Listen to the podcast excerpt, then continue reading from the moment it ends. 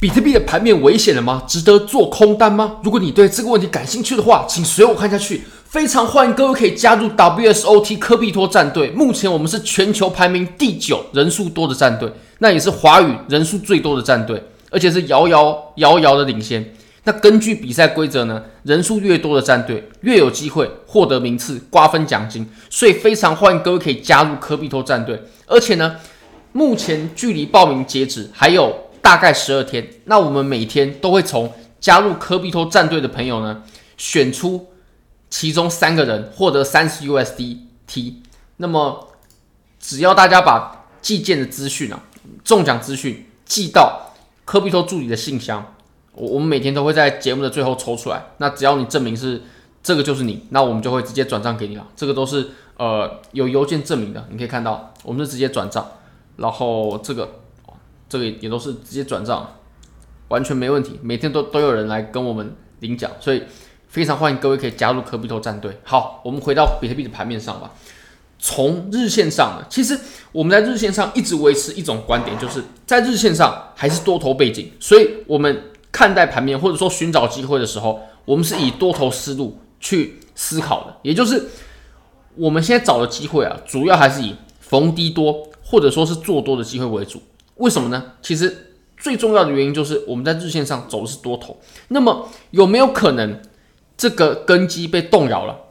有没有可能呢？或者说什么条件下这个呃出发点它才会被动摇呢？其实主要是基于我们多头趋势。那其实多头趋势只要有多头趋势，它一定有趋势线的，一定。好，那我们可以画出来啊，在就在这个地方。其实现在呢，诶，我们画的时候我们可以呃。稍微的抓保守一点，那现在保守一点的话是还没有碰到，OK。那这条趋势线呢，它如果被跌破的话，其实多头趋势就不复存在了。那还有一个很简、很很简单直观的方式呢，我们可以辨别趋势，就是均线、指数均线呢，它是比较敏感的。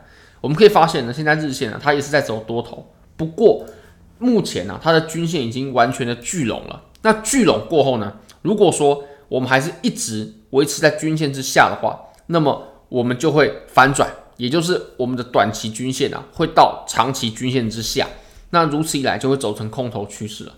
那如果说这两个条件啊它都同时满足的话呢，那我就会认为我们的多头趋势其实就已经不复存在了。其实还有一个判断方式呢，它是比较呃比较宽松的，也就是你可以看啊，我们可以抓一些高低点啊。像我们这这几个地方，OK，从这个地方这几个点呢，你可以发现啊，我们创出来的点，它都是不断的在创造出呃 higher low higher high。那如果说要把这个走势呢给打破，我们就要跌破前面这个两万四千七。如果跌破两万四千七的话，那就毫无疑问，绝对没有多头走势了，顶多就是震荡。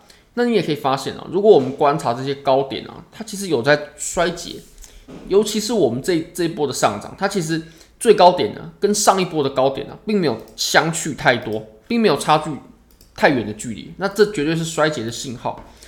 那即使是衰竭，我认为还是要尊重当前的趋势为主啊，就是我们的背景趋势是多头。不过如果出现了跌破趋势线，还有我们的 EMA 被翻转的情况的话呢，那么。这种时候呢，其实就可以考虑去做空单，也是我入场空单的唯一的可能性。不然以目前的情况来看呢，是没有考虑这么做的。尤其啊，其实我们在走衰竭的时候呢，很多时候呢，呃，第一个行情会走得比我们想象的远，通常是这样的，因为对行情来说，惯性是很决定性的因素。如果说你问我行情怎么走的话，其实大多时候啦。猜原本惯性的方向都会是对的，比如说现在是走多头，哇，那接下来走多头，基本上很多时候会是对的。那很多时候呢，趋势也会想会走的比大家想的远。那其实我们在走衰竭的时候呢，我们很多时候都是在走这种很多波段的衰竭，它通常两个波段，然后衰竭完，然后就开始暴跌，这种情况呢真的是比较少。所以其实我现在我认为最有可能的一种走的情况，就是我们再继续往上，也就是。衰竭之后呢，我们再继续往上，然后再走衰竭之后呢，哎，才有一个次高，然后开始暴跌的机会，才有这种可能的。要不然以目前的情况来看呢，呃，它衰竭的这个信号还还是不够强烈的。那当然了，跌破趋势线这个不用说嘛，它肯定会是一个好的交易机会的。只不过我认为不是这一次啊，这一次我相信至少以当前情况来看呢，就是我个人是不看暴跌的。但是如果我们之后再走衰竭的话，那我就认为暴跌它的可能性就会大大的增加。其实我们这里的趋势线呢，我们在过去的行情啊，我们也有发现很类似的结构，像比如说呢，这个我们就不用再多说了。这个我相信这个例子呢，太好了，在这个地方下破，哇，直接来个暴跌。还有我们当时在这个地方的时候呢，你也可以看到，我们当时它走的这种衰竭呢，它也是呃很多层的这种衰竭。你可以发现啊，它不止衰竭了一次，这是第一波的上涨嘛。然后我们随后的上涨呢，它就越来越衰竭了，越来越衰竭。它可是衰竭了很多次，它最终才开启了暴跌。而且它暴跌之前呢，它还有一个死猫跳的反弹。那我们现在呢，你可以发现它只有衰竭一波哦，只有衰竭一波。那我认为现在就直接做空的话是蛮危险的一种行为啊。至少我认为此处呢，直接暴跌的机会它是比较低的。好，那我们从四小时来看呢？我们可以发现啊，其实以四小时来看呢、啊，绝对是空头比较有有优势，绝对是。怎么说呢？我们把当前的盘面啊分成两个区块来看，第一个区块是我们前面震荡上方的啊这个这个震荡，那当然这里有做了一个呃假的突破高点，后来又跌回来了。那震荡完过后呢，贴着下方运行，又跌破，又在更下面的地方又形成一个震荡，也就是我们一样在走震荡啊，其实。我们下破是不是代表我们走出趋势了呢？没有，我认为没有的，绝对没有的。我们现在还是在走震荡，只是我们换个更低的地方震荡。那换了一个更低的地方震荡呢？这个对于空头来说绝对是比较有利的。尤其啊，如果我们仔细的看待一下我们当前震荡的这个区间的话呢，我们把这个图表稍微摊开一点，稍微拉大一点，我们就可以发现啊，其实盘面。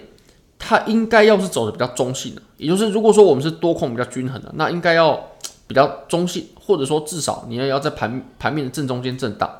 那我们当前的这个震荡区啊，它摸上面摸了两次，这两次，那反而是下面呢，哇，它连续就触摸了非常多次，尤其我们现在完全是贴着下方在运行的。